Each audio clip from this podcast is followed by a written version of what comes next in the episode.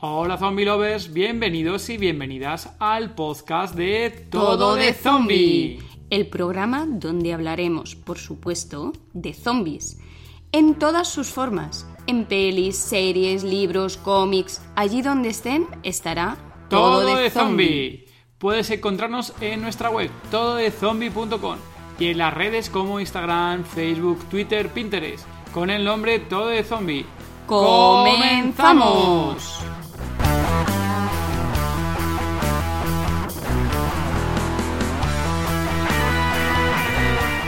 Episodio 13 del podcast Todo de Zombie. Hola Zombie Lovers, somos David y Gema y somos Todo de Zombie. ¿Qué tal Zombie Lovers? Hoy estoy, estamos aquí súper contentos. Estamos grabando esto a mediados de mayo y bastante contento porque ya llevamos un montón de episodios, 13 en esta ocasión, que vamos, que se nos parece mentira. Y joder, estamos mirando la información del éxito que está teniendo el podcast y estamos, uff, Gema, ¿sabes lo que te digo, no? No, ¿el qué? estoy viendo aquí la información de hoy, esta mañana estábamos consultándolo y vamos, lo estamos petando con el podcast de zombies. Hay mucho zombie lover. En iBook, en iVoox que estábamos, que teníamos poquísimos suscriptores al inicio, Estamos ya llegando prácticamente a 100 suscriptores, que es un, oye, número de ahí redondo, que está muy bien. En el ranking de esto que tienen ahí ellos en tema de iVoox, tienen un ranking de estos de, ¿cómo es? El ranking de televisión, cine y entretenimiento, espectáculos creo que le llaman. Estamos en el puesto número 100, que cuando empezamos, Gema, creo que estábamos en el puesto 17.000 o 15.000, no sé. Una burrada, Gema. Sí, sí. Y descargas, descargas en iVoox, hemos superado las mil descargas de episodios. Y luego, revisando la otra aplicación que tenemos ahí, que nos da un poquito más de información a nivel global, estamos superando en los podcasts que llevamos más de 1.400 descargas. Por favor, muchísimas gracias a todos y todas los que estáis ahí detrás escuchándonos, que os descargáis el episodio, lo veis, os lo escuchéis varias veces o lo que sea, pero por favor, muchísimas gracias porque estamos viendo una aceptación muy fuerte en este podcast que no la esperábamos, la verdad. Creíamos que íbamos a ser cuatro o cinco zombie lovers, unos cuantos colaboradores que nos siguieran, nos escucharan, pero no, todo lo contrario. Muchísimas gracias. Sí, muchas gracias porque además esto nos ayuda a querer hacer más episodios y a seguir en esto. Sí, y bueno, y luego estamos creciendo un montón, que bueno, comentamos aquí un poquito las novedades que estamos viendo aquí en, en todo el zombie el pasado 16 de mayo aparecimos en una colaboración con nuestros amigos de Horror Hazard en el programa 65, en la cabina del horror, que lo podéis encontrar en YouTube. En YouTube dejaremos también las notas como siempre en el episodio. Eh, aparecemos ahí en un, especial que nos invitaron y estamos ahí genial con ellos haciendo un vídeo, más no ves ahí a Gemma y a mí en el, en el vídeo, que pocas veces aparecemos los dos haciendo un vídeo. Sí, sobre todo yo. sobre todo Gemma, sí, que le da mucho más reparo siempre. ¿Y qué más cosas novedades tenemos? Bueno, el logotipo, si estáis viendo ya las redes sociales, la página web o en iBox, estáis viendo ya por ahí nuestro nuevo logotipo. Esperamos que os mole el cambio que le hemos dado al look. Sale ahí un cerebrito muy chulo y con un pegado, un pollazo mordisco que lleva ahí de zombie. y además el cerebro con forma más o menos como de corazón. Ya sabéis, zombie lovers totales.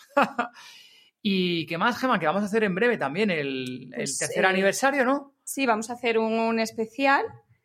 Em, Cuéntanos eh, un poquito, Gemma, de qué va a ser ese especial y cuándo va a ser ese especial en el podcast. Bueno, pues el, especial será el día 7 de junio, eh, por el aniversario de nuestros tres años.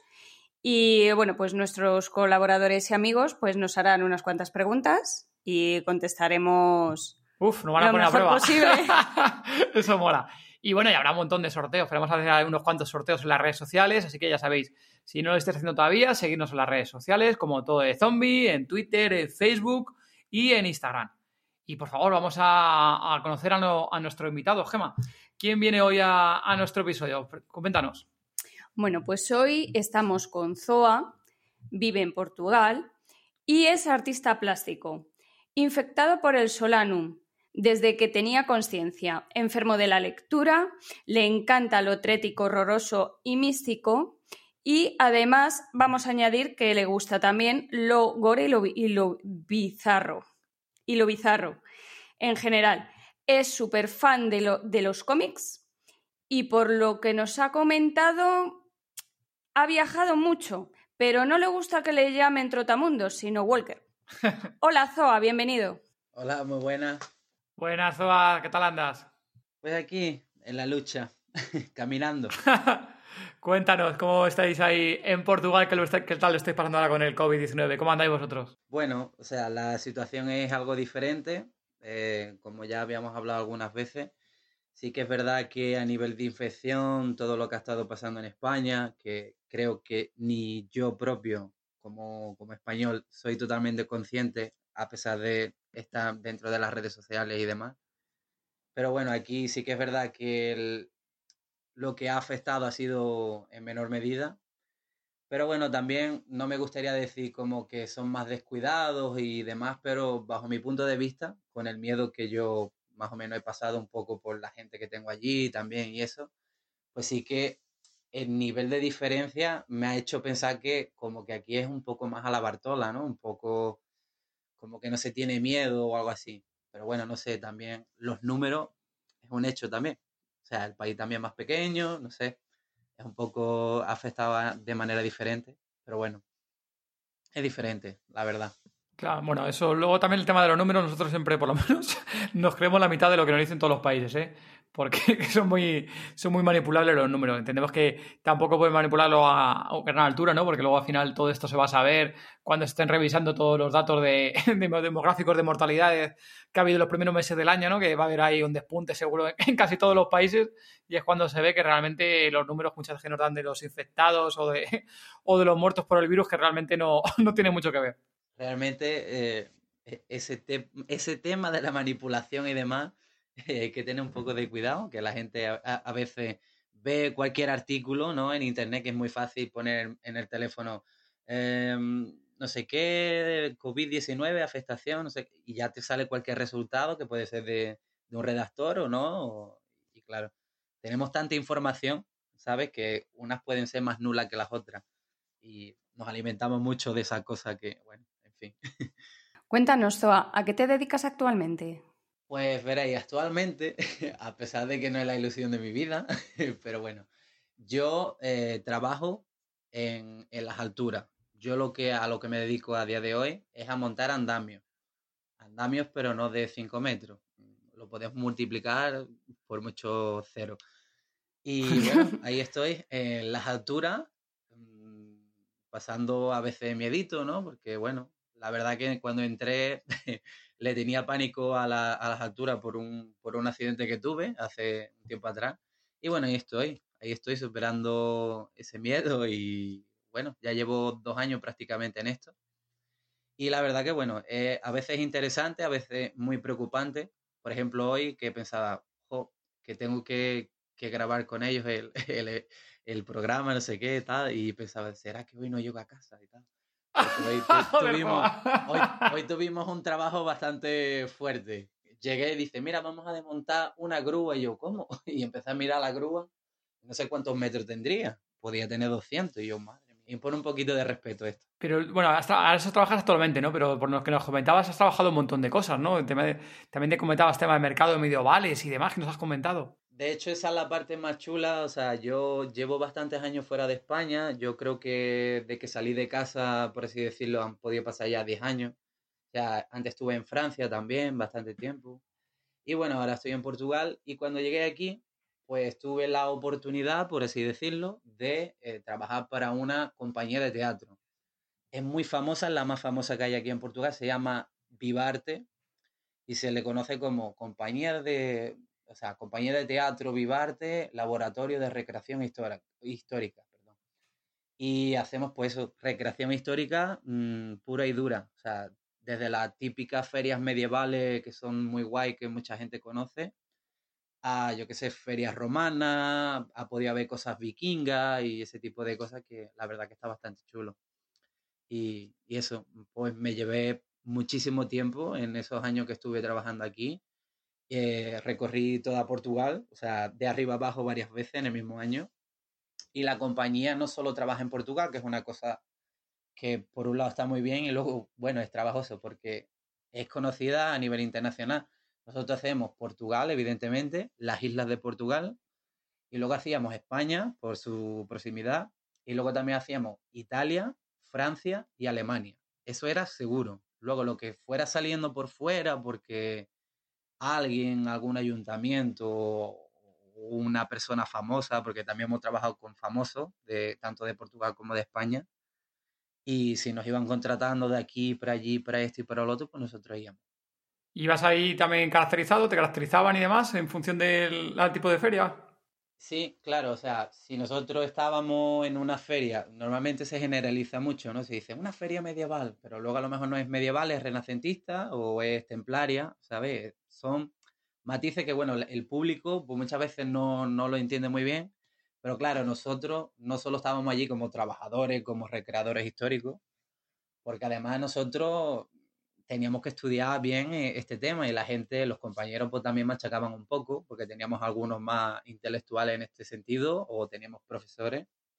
Y bueno, eh, depende de la época, pues sí, íbamos caracterizados, incluso desde el trabajo más nefasto que pudiera haber dentro de una feria, un vigilante de no sé qué, pues nuestra compañía, en este caso, pues yo por ejemplo estaba en la logística, que yo no sé cómo se lleva este término a España, no sé si será el mismo, pero vaya, básicamente nosotros nos dedicábamos al montaje, eh, la iniciación de todo, nosotros siempre estábamos con los ayuntamientos, la producción y todo este tipo de cosas, gestionando todo de cómo iba a funcionar la feria durante el tiempo que fuera.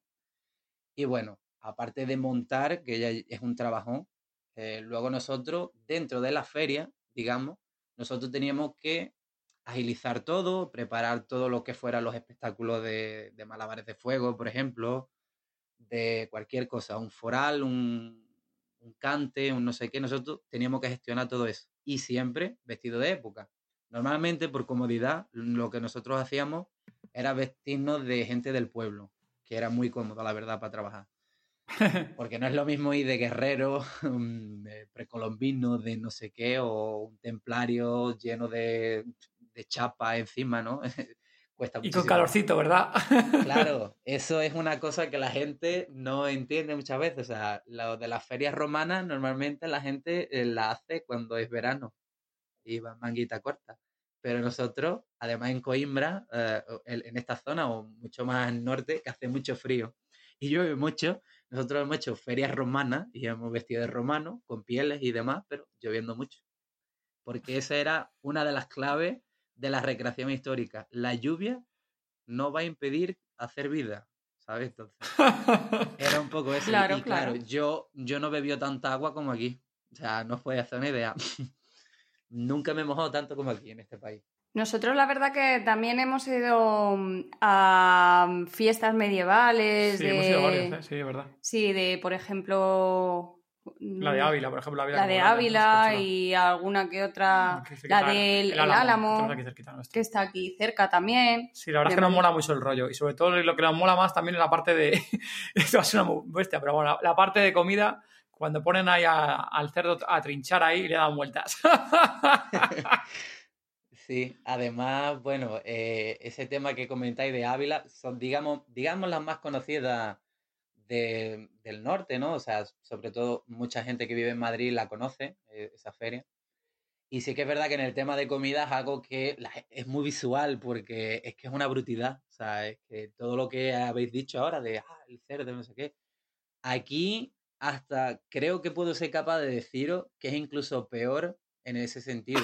Porque como aquí está la tradición del leitón, que es lo que se llama aquí, que es lo que diríamos en España un lechón, ¿no? Que es un cerdito pequeñito. claro, aquí es tradición y bueno, y eso y jabalí y cabritos y bueno, cosas que son bárbaras. Y depende de la feria que sea, depende de la zona, si es mucho más al norte, que es más bruta, más ruda, más vikinga, como yo digo. Y claro, entonces es muy visual el, tema de, es que te alimentas solo entrando y dices, mía, ¿qué me voy a comer aquí? Porque que es muchísima comida. Y aparte en Portugal que los platos suelen ser bastante grandes. siempre. Por lo menos siempre que vamos a Portugal, ¿verdad?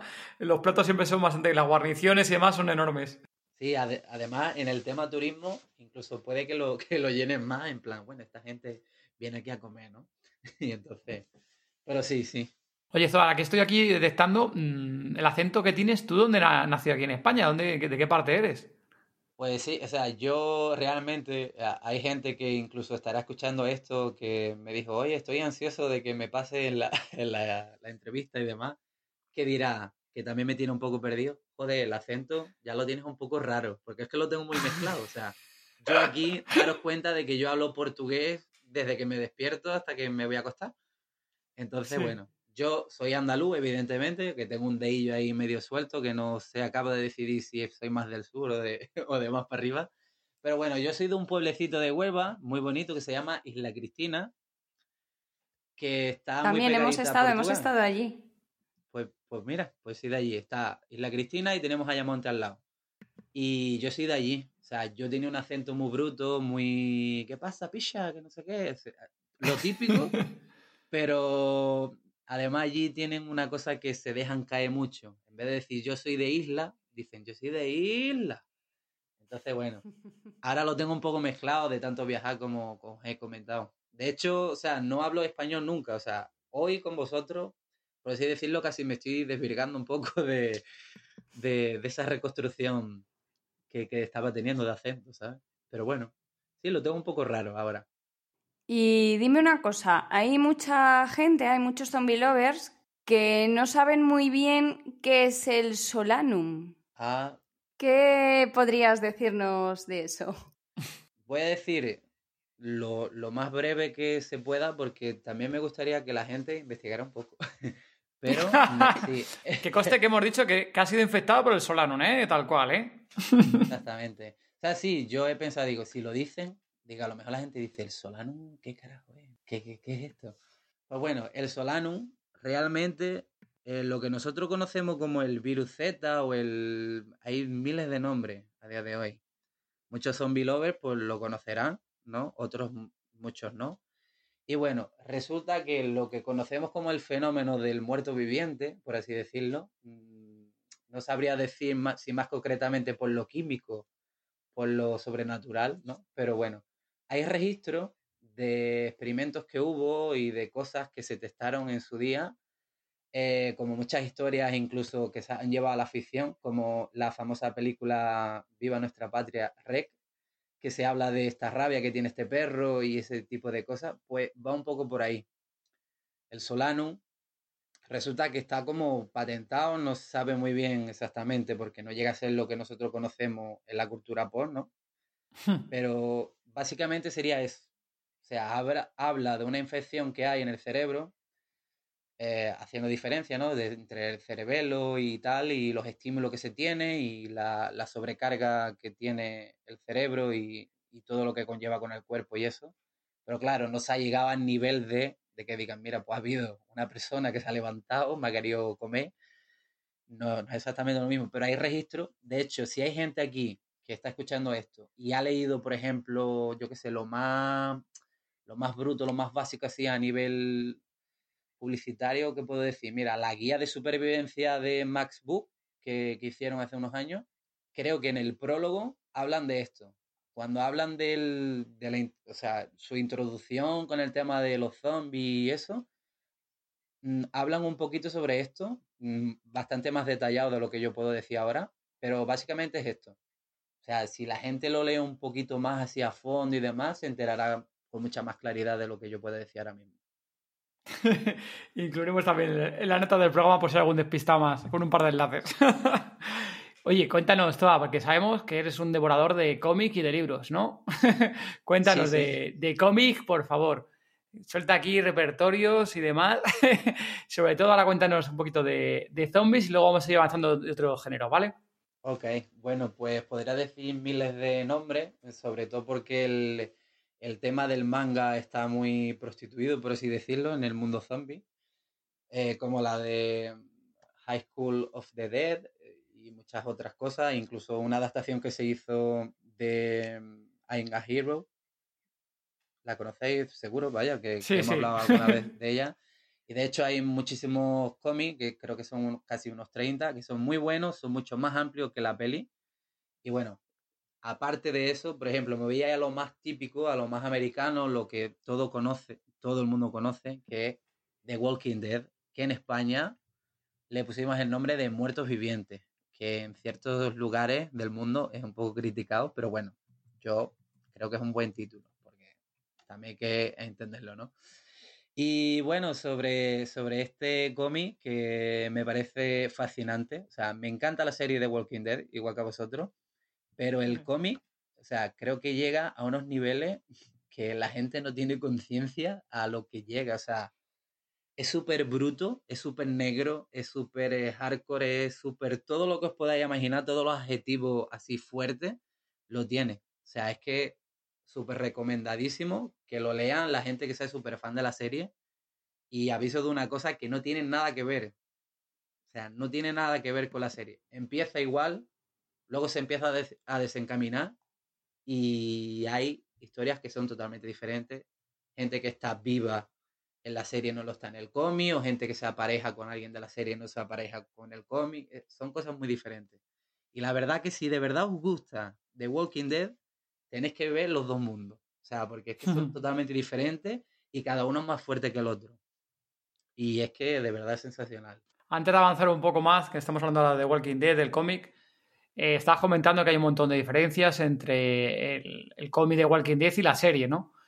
Y ahí lo de esto te voy a preguntar por un especial que estás haciendo aquí con nuestro compi, con nuestro amigo Leo de Zombie Cultura Popular. Por favor, coméntanos qué especial vais a sacar el 23 de mayo bueno, que habéis sacado ya el 23 de mayo cuando la gente está escuchando esto. Eh, la cosa fue que ellos siempre hacen esto, ¿no? Eh, un poco analizar este, este género y estaban con la serie y ahora, bueno, decidieron hacerlo con el cómic y querían hacer un especial de no sé cuántos capítulos. Al principio iban a hacer 100, luego serían 50, bueno, en fin. Y mm, entonces, bueno, hablamos sobre esto porque ya aprovechando digo, coño, yo que estoy así que, me gusta el tema y demás. Bueno, hablamos, eh, estábamos gestionando cómo iba a ser y eso, bueno, vamos a traer lo que sería el especial de los 50 primeros números de Walking Dead, un poco hablando de, o sea, lo que va siendo la historia, ¿no? Y haciendo más o menos unos resúmenes y, y demás para contarle a la gente que no se lo pueda leer o que no quiera leerlo. Y luego, bueno, habrá varios momentos en los que supongo que se hará comparativa, por lo menos de mi parte, que tengo muchísimas anotaciones Incluso lo, el, la aplicación donde escribo me decía, no se pueden incluir más caracteres en esta nota. Y yo, vale, bueno, pues, y bueno, que, que, sí, que de verdad que quien quiera escucharlo, mm, yo estoy totalmente confiante de que se va a sorprender porque hay muchas diferencias. Y la verdad que son brutales. Genial. Ahí estaremos Gemma y yo seguro escuchando porque es una cosa que Leo iba a hacer al principio de años, lo echamos siempre en cara cuando podemos y lo fue dejando, lo fue dejando, pero bueno, nunca es tarde si lo acaba sacando. Toma, continúa por favor, estás hablando del cómic de Walking Dead, continúa comentándonos. Sí, bueno, luego aquí también tenemos, por ejemplo, recuerdo de que no hace mucho tiempo Planeta de Agostini eh, estuvo sacando una saga que se llamaba Los Caminantes, que está bastante interesante, la verdad, la historia, a nivel historia, o sea, nos da un toquecito de diferencia con lo que estamos acostumbrados a ver, ¿no? Pero sí que es verdad que para la gente a lo mejor que se inicie en el mundo del cómic, a lo mejor le va a costar muchísimo porque a nivel de dibujo es una cosa muy diferente, es muy clarita, o sea, nosotros estamos acostumbrados a ver los cómics, aparte de ser muy americano todo, muchísimo color o la línea, si es en blanco y negro, que sea muy fuerte. En este caso es todo lo contrario, es muy blanquita, es muy transparente y el dibujo un poco... Mm, o sea, habrá gente que lo tache de malo, pero yo no, no me atrevo a decir eso porque son estilos diferentes. Por ejemplo, hay una saga muy famosa que mucha gente conoce, más por las películas que por el cómic, que es la de Hellboy, que su autor, que es el señor Mignola, eh, tiene un dibujo muy, mm, muy personal. O sea, eh, cuesta muchísimo al principio. Que es una cosa que aprovecho a decirla, que es muy parecida al, dibujo que tiene en, The Walking Dead, el cómic.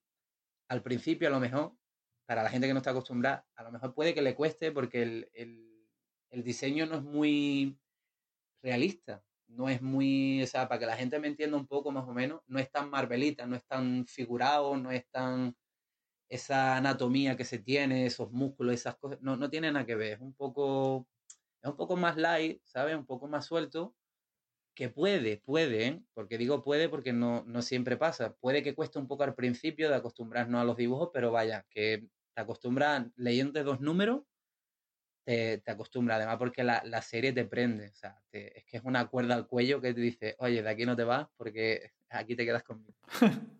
y cuéntanos de libros, ¿qué libros hay por ahí que sean interesantes? Si hablamos en el género Z, evidentemente, tenemos tantísimo y no voy a decir a, a, nivel americano porque existen un montón, como el típico, el mítico Guerra Mundial Z, que vale que es muy bueno y que tal y cual, pero a mí como libro, o sea, como americanada yo creo que ya me queda bien todo lo que hemos visto siempre, que son las pelis y demás, y hay libros muy buenos, ¿eh? que no niego, que de hecho es un libro que me gusta mucho.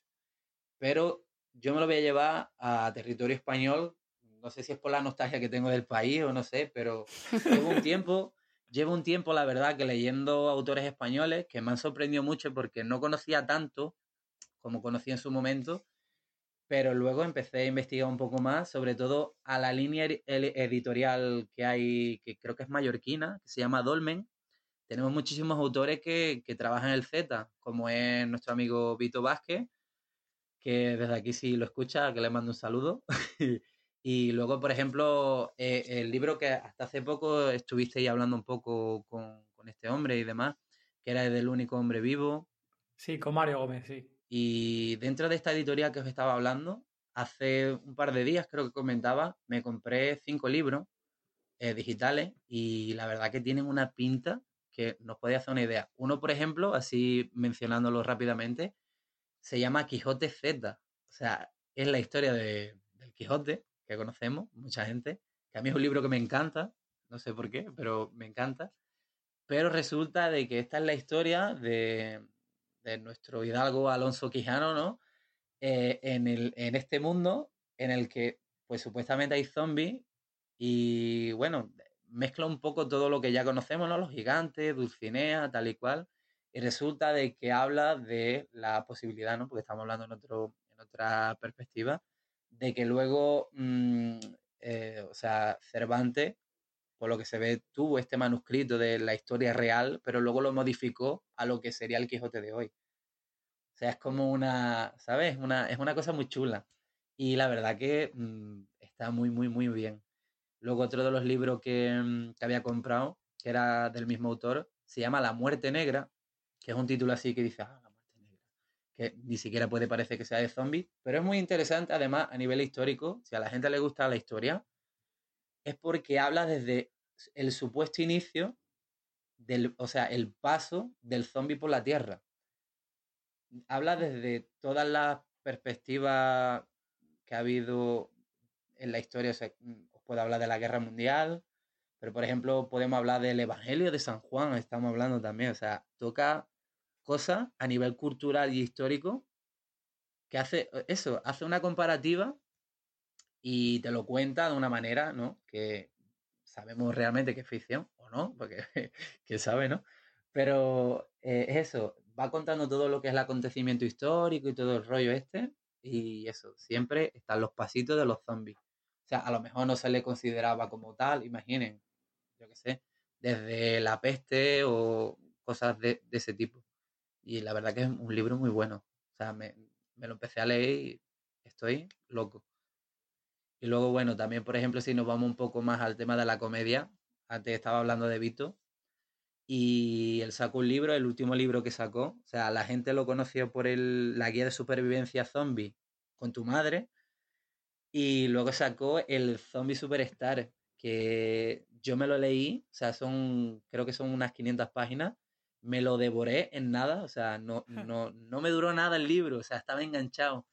Lo leí, la verdad que es un transporte a, o sea, habla de un mundo, ¿no? En el que parece que se está hablando e, de Estados Unidos y demás, y parece que experimentan, o sea, no quiero hablar mucho del tema, pero si hay algún curioso, experimentan con una persona y tienen unos resultados. Y esos resultados va a dar a un caso Z. Y todo esto es humor. O sea, hay humor, tenemos como todo, ¿no? Todo lo que es ficción, humor, tiene más palos. Pero la verdad que es una historia que desde el primer momento lo abre y te cuenta una cosa, te adelanta un poco la historia como unas 200 páginas y vuelve a un inicio y te prende. O sea, es un libro que yo se lo recomendaría a todo el mundo. O sea, de hecho, en cuantito pueda, porque ya no lo tengo aquí, lo mandé a España por, por el tema mudanza, es que me lo voy a volver a devorar. O sea, es que es un libro fantástico. A buenas recomendaciones. Sí, además que, oye, dice mucho el hecho de que quieres volver a leer el libro y que mm, hables también de, de, él, la verdad. Sí, es que mm, de verdad me lo acabé, me quedé con la boca abierta creo que 10 minutos y luego fui a escribirle a, a Vito, bueno, que se llama Álvaro, pero todo el mundo le dice Vito, y le escribí digo, oye, me acabo de leer el libro y le estuve comentando y yo, madre mía, tío, o sea, espero que a lo mejor no lo tiene en mente, pero que haya una segunda parte, porque a mí me da la impresión de que sí. Y digo, y espero que algún día alguien diga, oye, ¿por qué no adaptamos este libro, tío? Porque es muy bueno, es muy cinematográfico, ¿eh? Funcionaría muy bien en una peli o en una miniserie o algo así. Es que es muy, muy, muy chulo. La, la verdad que, de verdad, si alguien está escuchando esto, le gusta el, el tema zombie con el humor, o sea, no tiene precio. O sea, que, que es fantástico. Eh, Zoa, sabemos que eres eh, coleccionista y que tienes algo en común con nuestra amiga Raquel de Zampa Series y son los Funcos. ¿Cuántos tienes? ¿Tienes tantos como ella? Después de haber escuchado el podcast que ella hablaba de los Funcos que tenía, sí que es verdad que puedo decir que no llego seguro a, a la mitad de lo que ella tendrá no. O sea, yo la verdad que soy muy, muy preciso con lo que quiero, con personajes en concreto o con sagas en concretas. No tengo tantos como ella, seguro, segurísimo. Pero no sabría decirte cuántos tengo. Hostia, eso es un montón, jodido. No, no, no sé. no sabría deciros cuántos tengo, la verdad. Cuéntanos, ¿qué colecciones tienes de Funko? Así chulas que tengas. Pues mira, para mí las más importantes que son dos. Una es de, de Lobezno, en concreto, porque tiene muchísimos, la verdad. Y luego otra es de Darth Vader. Luego ya tengo otras más. Oh. Tengo cosas variadas, sobre todo en el mundo del cómic. Por ejemplo, salió un cómic que no sé si lo conocéis que se llama mm, Saga, que es como, básicamente es como un Romeo y Julieta intergaláctico futurista, una cosa así muy, muy, muy chula. Se habla mucho del tema de la maternidad, de las inseguridades, de todo. Es un cómic muy bueno. De ellos tengo algunos, luego tengo cositas salteadas de manga como Death Note o Naruto, que de ese, por ejemplo es de los que más tengo también. Pero sí, tengo así de Marvel, de Star Wars, que bueno, Star Wars ya también está dentro de Marvel, Disney, ¿no? Por así decirlo. Pero un poquito por ahí. Y luego tengo así algunas cosas, como no, de, del tema terror. Por ejemplo, hay un libro que me encanta, que es el It, ¿no? Y tengo muchos funcos que es del, del payaso Pennywise, que me encanta, no sé por qué, tengo afición con él desde que era pequeño y me daba miedo, no lo entiendo. Y soy, soy así de mazoca. Tengo mucho, tengo, digamos, en un armario una colección que son monstruos. Son de varias películas, de varias cosas mezcladas. Por ejemplo, puedo tener un Negan bateando la cabeza de Oogie Boogie y puedo tener a un Pennywise devorando la cabeza de otro personaje así un poco. Tengo el cantito del terror y luego un poco más los cómics, las pelis y así. Buah, tienes entonces un montón. ¿Los tienes también en estanterías súper chulas ahí colocados? ¿Los tienes en cajita? ¿Cómo, cómo los tienes, Zoa? Al principio sí que es verdad, cuando me inicié en este tema, pues lo tuve en caja porque era fan del coleccionismo cerrado, que luego me di cuenta que era un poco absurdo. y los Funko a medida que fueron, fueron saliendo más, la verdad que si os fijáis bien, los Funcos al principio tenían una pose muy, muy vaga, no, casi no tenían expresión, y ahora están haciendo pose, hacen los Funko Moments, sí. ¿no? que son escenas concretas de una peli o así. Y la verdad que luego, como fui teniendo muchos más, dije, oye, ¿por qué no hago aquí una escenografía?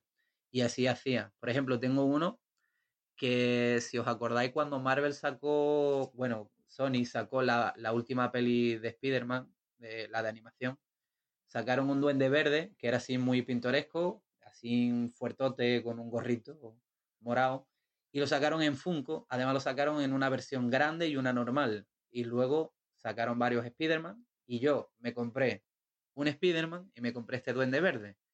Lo saqué de las plataformas y el duende verde tiene una pose, que si lo buscáis, que lo encontraréis, tiene una pose con la mano como abierta, que yo dije, ostras, es que tiene la mano perfecta como para que le quepa en el cuello de Spider-Man.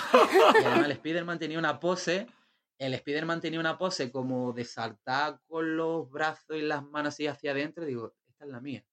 Lo quité de la plataforma, le metí la mano en lo que sería el, cuello de él, que es el muelle básicamente, y lo giré y le hice una, unas cositas con granito, con cosas así alrededor, y me quedó una escenografía muy guapa. Además lo puse en, un, en una plataforma que tenía que era rollo rasca, rascacielo, pero así roto, y me quedó guapísimo. Eh, el Duende Verde agarrando a Spider-Man por el cuello, como la escena en la peli que le hace exactamente eso. Y como esas muchas más. Nos tenías que mandar la foto de esa escena, ¿eh? Zoa, la pondremos en las notas del episodio. queremos ver esa foto, ¿eh?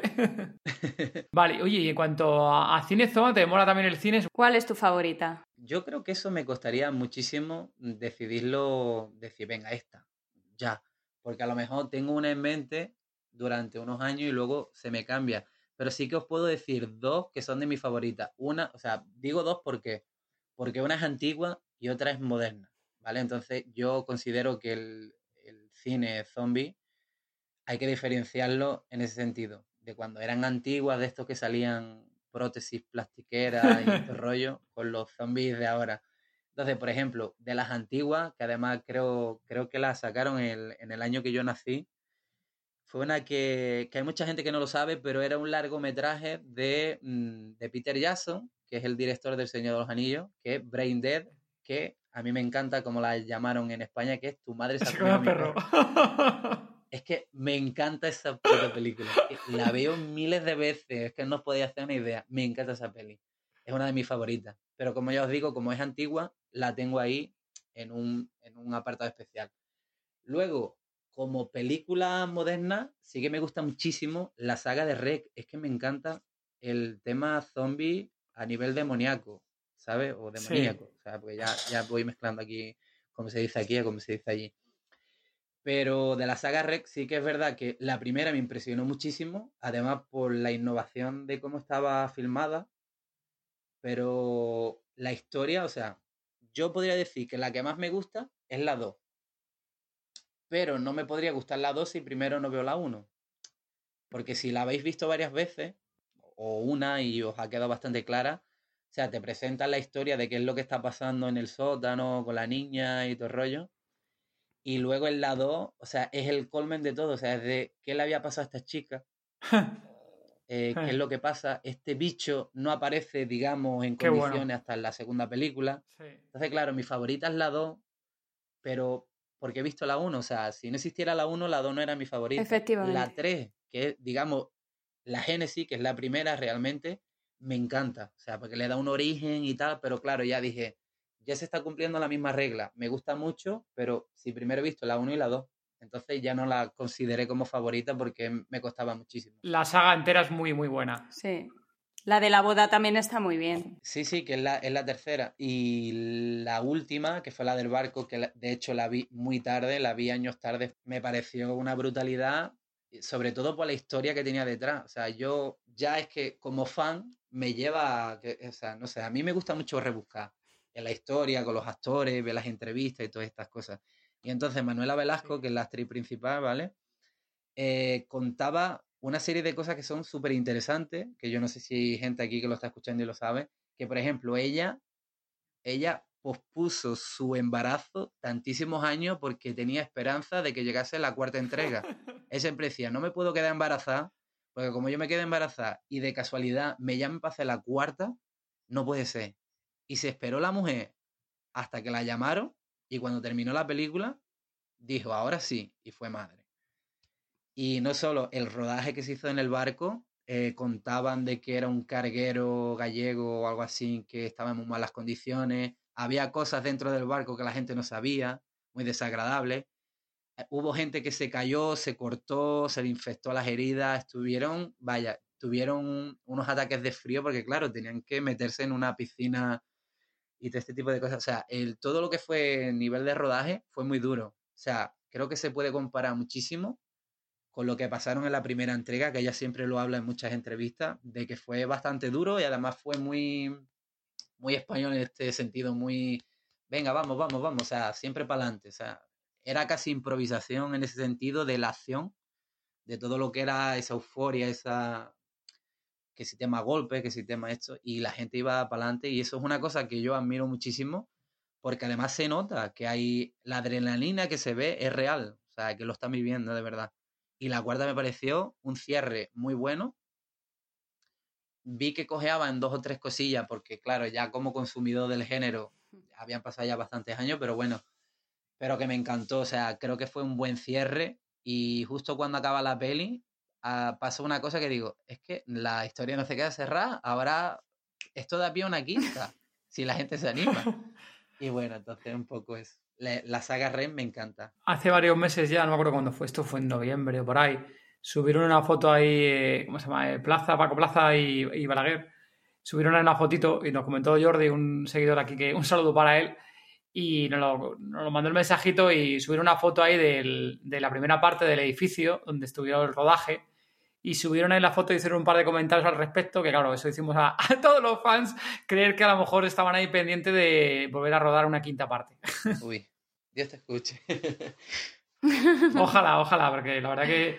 la verdad que estas películas, lo dices tú, al final son producciones y tienen sus seguidores, tenemos ahí muchos o sea, seguidores y demás, y creo que a nivel internacional yo creo que al final ha ido teniendo muchísima crítica, además Acuérdate que hicieron el remake, no sé llegaste a ver el, rey, el remake este de que hicieron de cuarentena, ¿no? Cuarentena, algo así se llama. Sí, de, de, rec, de la 1. Sí, algo así. De la 1 de más que lo hicieron en Estados Unidos. O sea, no sé yo, no sé yo si a lo mejor haciendo una quinta, a lo mejor sí que tendría más éxito y demás todavía.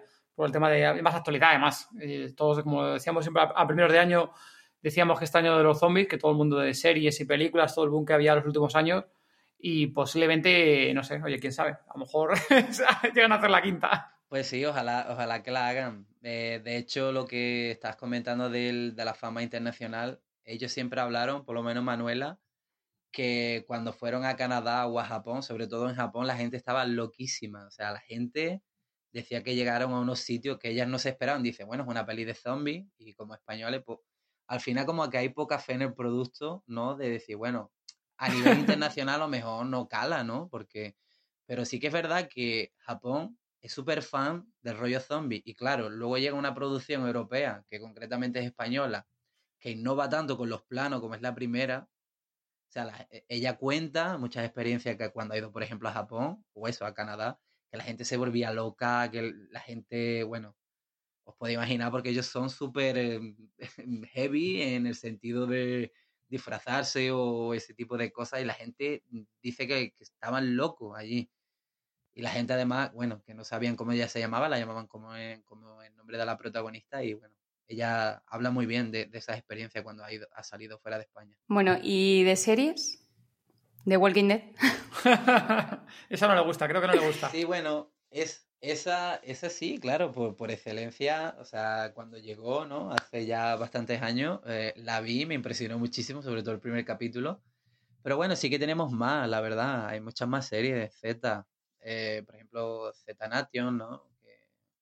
Luego también una que vi hace poquito, por casualidad la dejé muy atrás, la de Black Summer también, que la tenemos en Netflix, que esa sí que me pareció más floja, la verdad, porque es un rollo más superviviente, ¿no? Más que nada.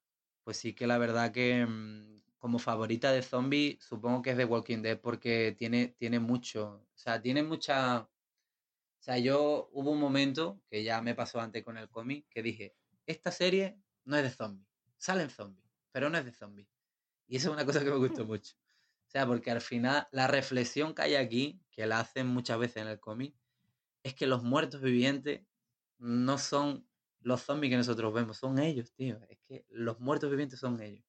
Van de aquí para allá con esa angustia, con ese anhelo de conseguir una cosa que creen que le va a dar para sobrevivir y no se puede de eso es de lo que va The Walking Dead, de la supervivencia de estos muertos vivientes que son los humanos. O sea, es que es una cosa que es una reflexión de verdad que, es que me maravilló eh, en el momento que lo entendí. Sí, al final, bueno, realmente luego los zombies son secundarios muchas veces en la serie. Al final los, siempre los peligrosos son los, los humanos, como comentamos aquí.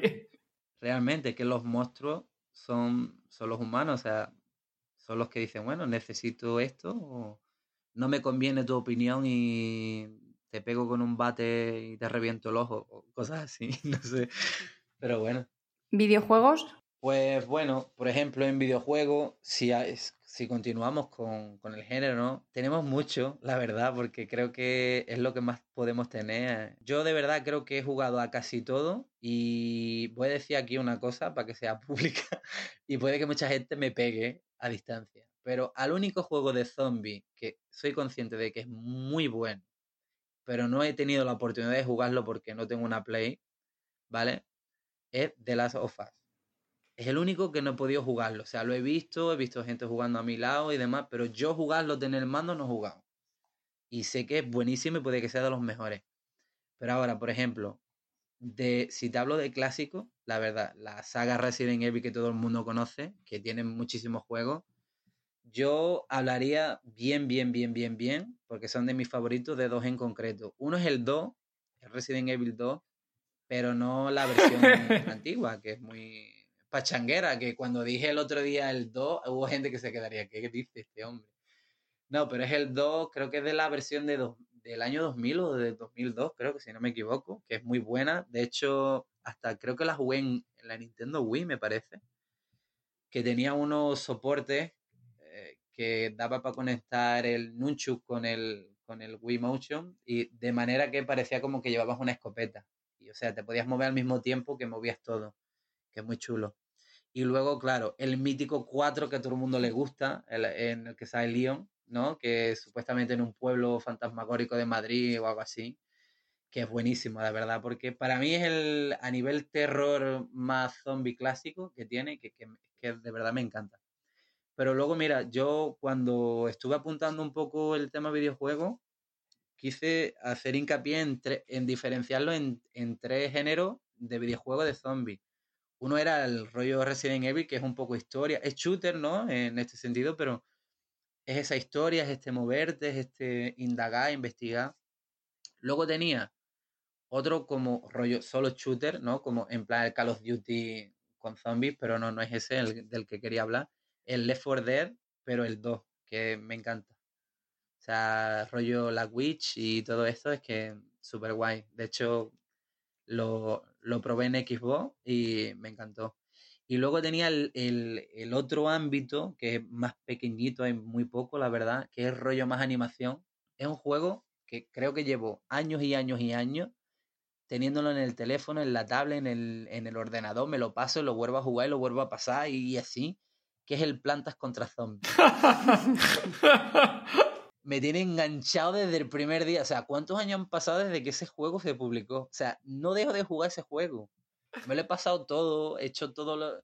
No sé, lo vuelvo a jugar, eh, me tiene absorbido. O sea, es que me encanta el nivel artístico.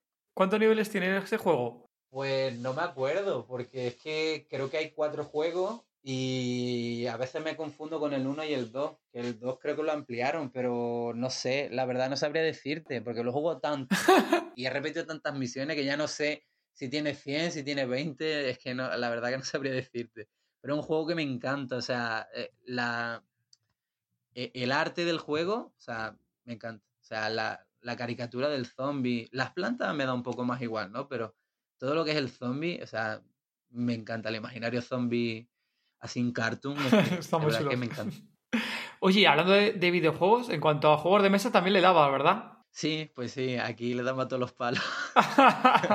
Estaba enfermo de todo.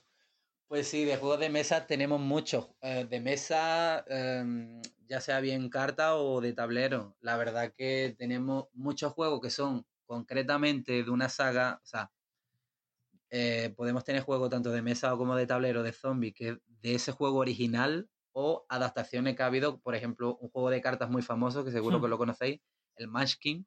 Lo hay de varias versiones. Lo hay de Marvel, lo hay de Ricky Morty, lo hay de Zombies concretamente, que es un juego chulísimo.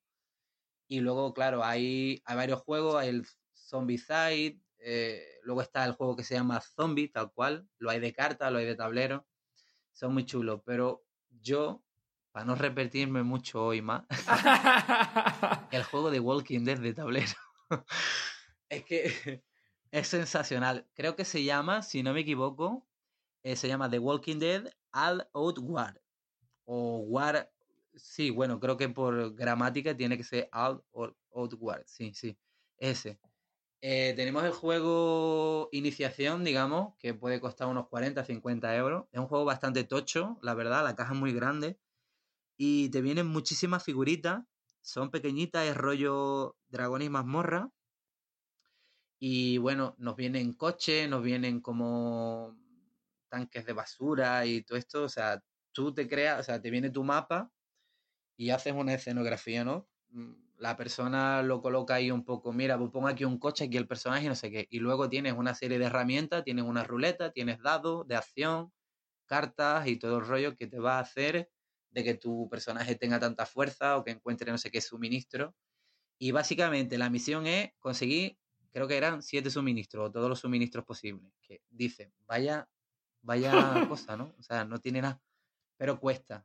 O sea, y dentro de esto tenemos zombies o sea, nosotros tenemos los personajes con los que vamos a jugar, que por ejemplo en el pad de iniciación como personajes famosos tenemos a Rick y a Carl, y luego tenemos los, bueno, la gente que haya visto el cómic y demás, los... O sea, eran estos que... Ah, sí, los de... Hostia, no me acuerdo. Sí, los de la hoguera y demás. Eh, eh, sí, que se comen la pierna. Sí, sí. Sí, me he acordado también tampoco. Sí, los caníbales, para que la gente lo entienda.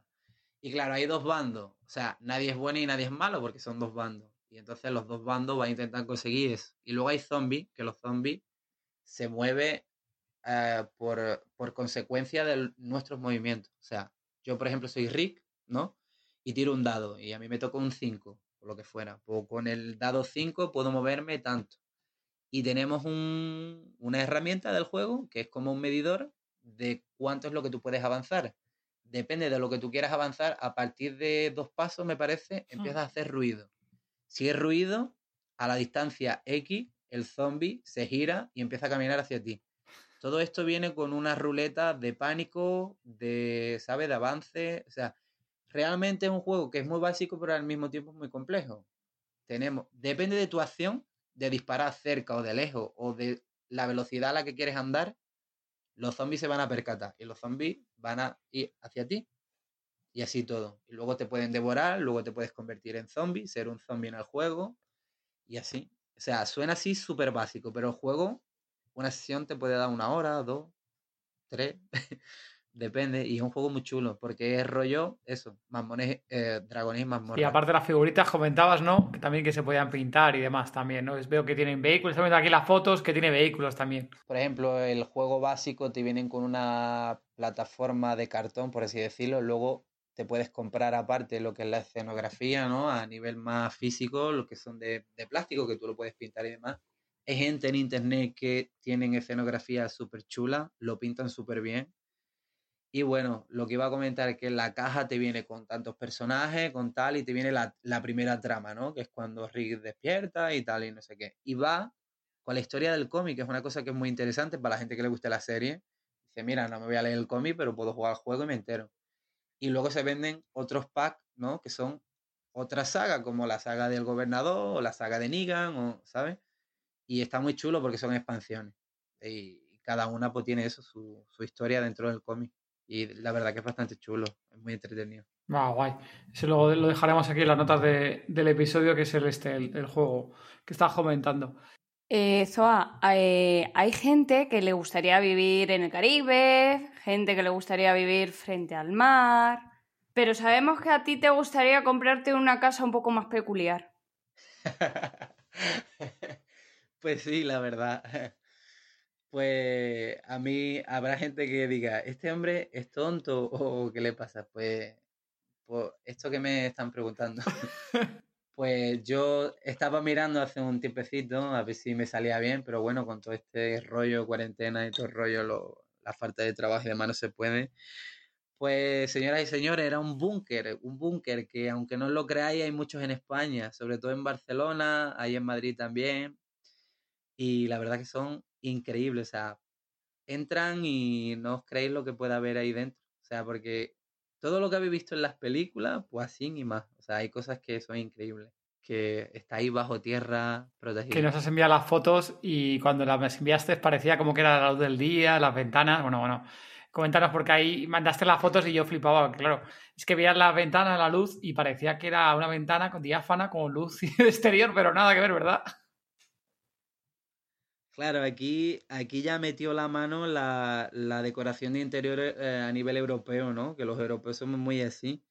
O sea, el búnker, que ya sabemos todo, rollo Chernobyl y todo esto, era todo muy, muy gris, muy taciturno, muy todo, muy lo que era, hormigón y hierro, no había más.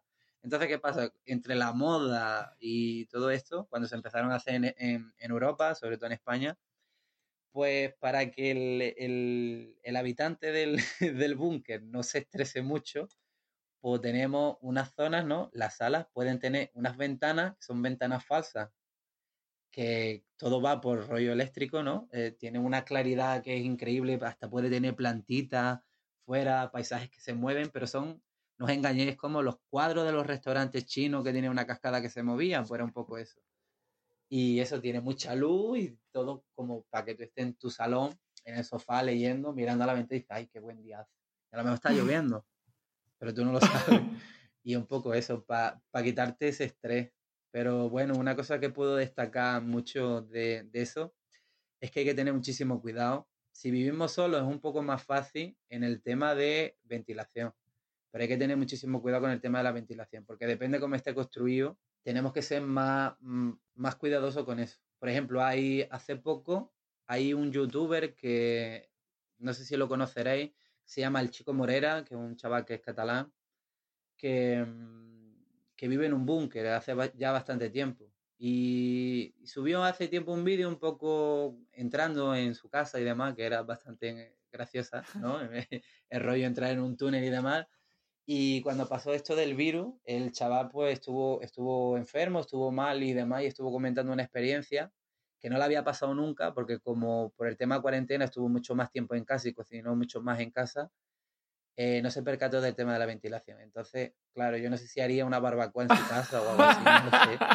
Pero él estaba hablando, él estaba hablando de cosas de cocinar carne y no sé qué, y hubo un momento en el que le dio un chungo al chaval y tuvo que salir y lo que se dio cuenta era que como estaba constipado y no se estaba moviendo de la cama, que estaba el hombre que no se quería mover para nada, pues le empezó a afectar. Y claro, yo no sé si el hombre tendrá plantas dentro, no lo sé. La verdad que no es nada recomendado. Y al final se dio cuenta de esto. Por estar enfermo, no se dio cuenta de que necesitaba un poco salir, ventilar un poco más, claro, porque allí no tienes ventana a, lo que es fuera, no hay un hoyo que, que te dé vista afuera pero sí que tienes mucho pasillo y claro, hay una cantidad de oxígeno que te conviene abrir una compuerta, ¿sabes? Porque tienes varias compuertas, porque depende del búnker, ¿no? Si es más, está más preparado con más salidas y demás, bueno.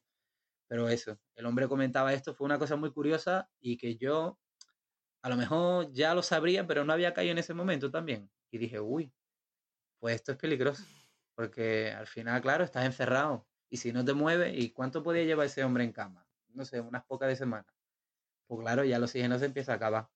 Y es algo que, bueno, a destacarlo para la gente que tenga intenciones de vivir en uno. ¿Qué te iba a decir? Entonces, ¿ya no te planteas el vivir en un búnker? Yo sí, me lo sigo planteando a mí mismo.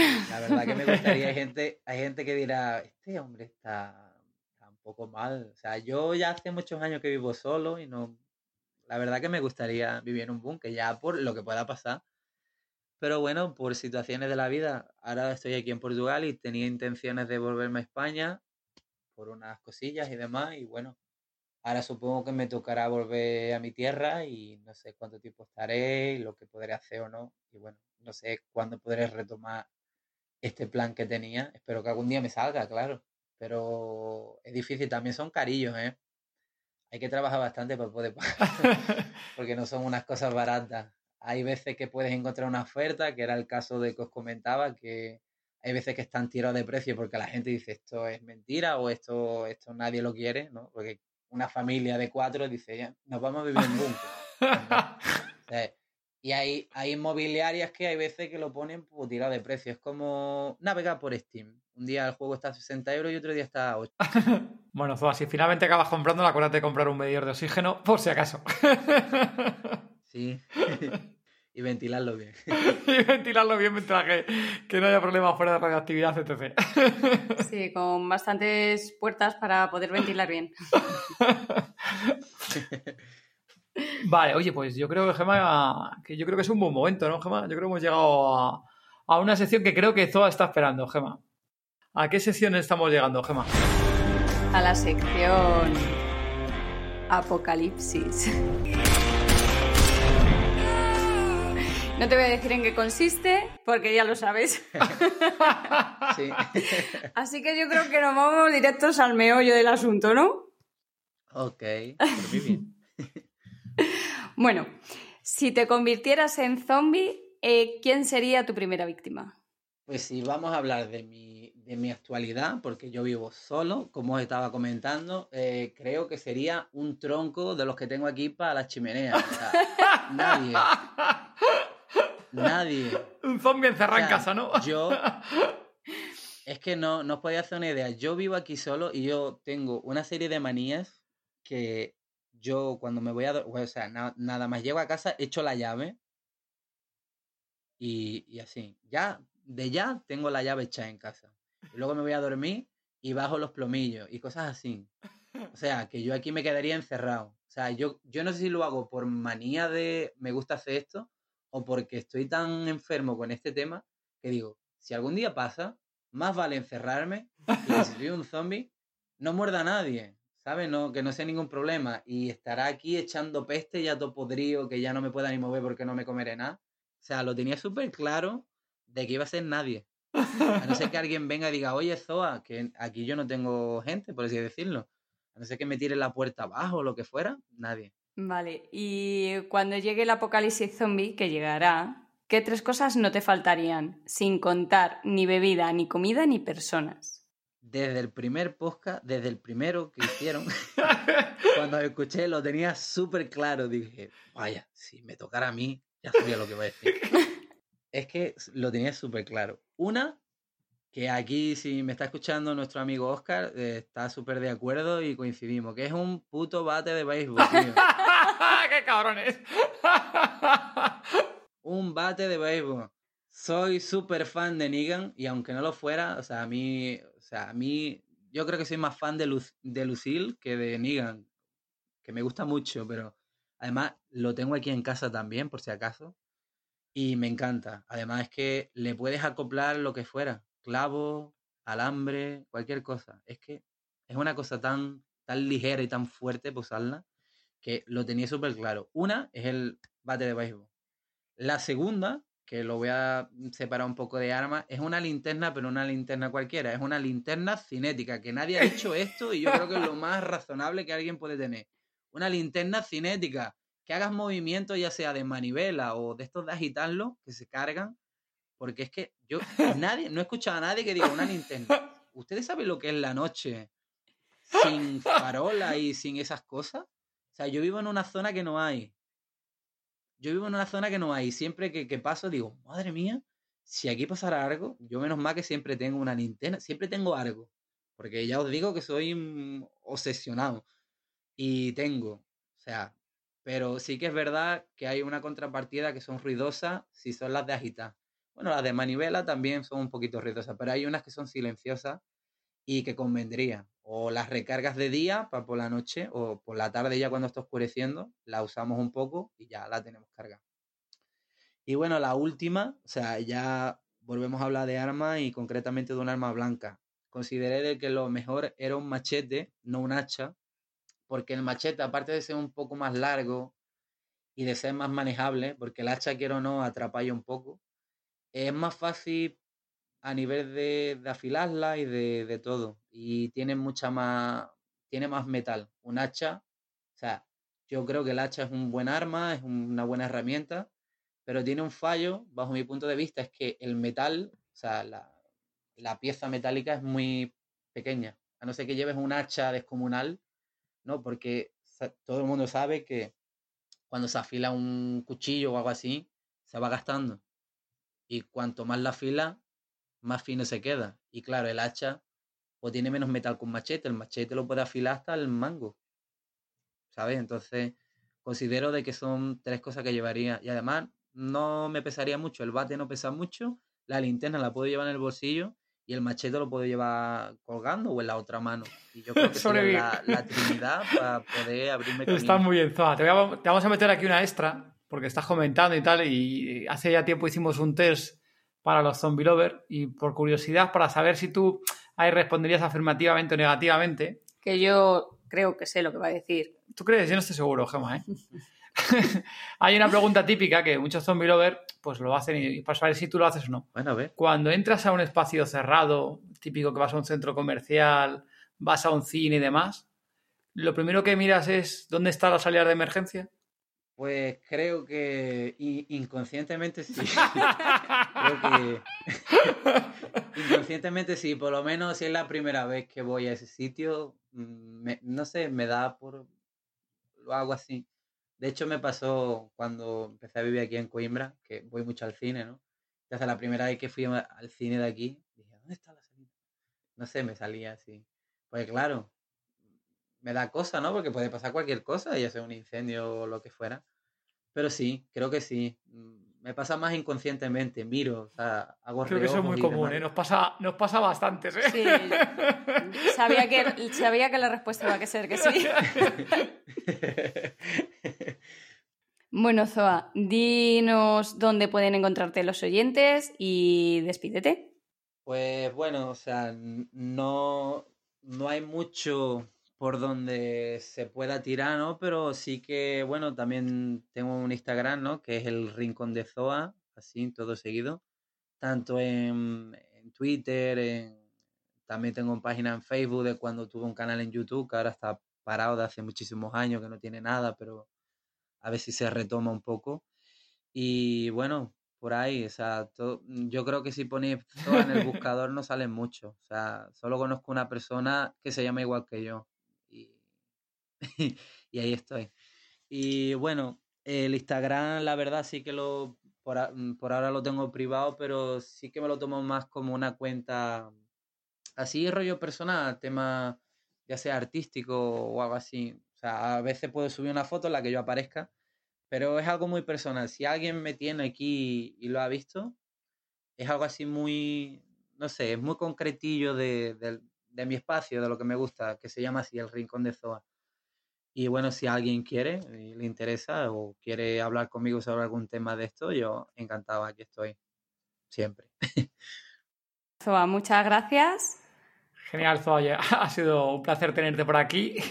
Ha estado genial eh, el episodio de hoy. Muchísimas gracias, Zoa. Y recordar a todos los oyentes que eh, tenemos en nuestra web de tododezombie.com por cada episodio una página donde ponemos todo lo que hemos hablado con nuestro invitado. Y como hemos llegado al final del episodio, muchas gracias por habernos escuchado. Volveremos el próximo 7 de junio. No os olvidéis que es un especial de todo de zombie. Y mientras tanto, pues ya. Mientras tanto, no olvidéis eh, que podéis seguirnos en iVoox, en Apple Podcasts, en Spotify y también desde la emisora La Mega Costa del Sol. Y lo dicho, las próximas semanas, las del 7 de junio y demás, sorteos especiales y diferentes cositas que podéis escuchar tanto aquí en el podcast como seguir y ver cositas en nuestras redes sociales. Muchas gracias a todos, chao. Adiós.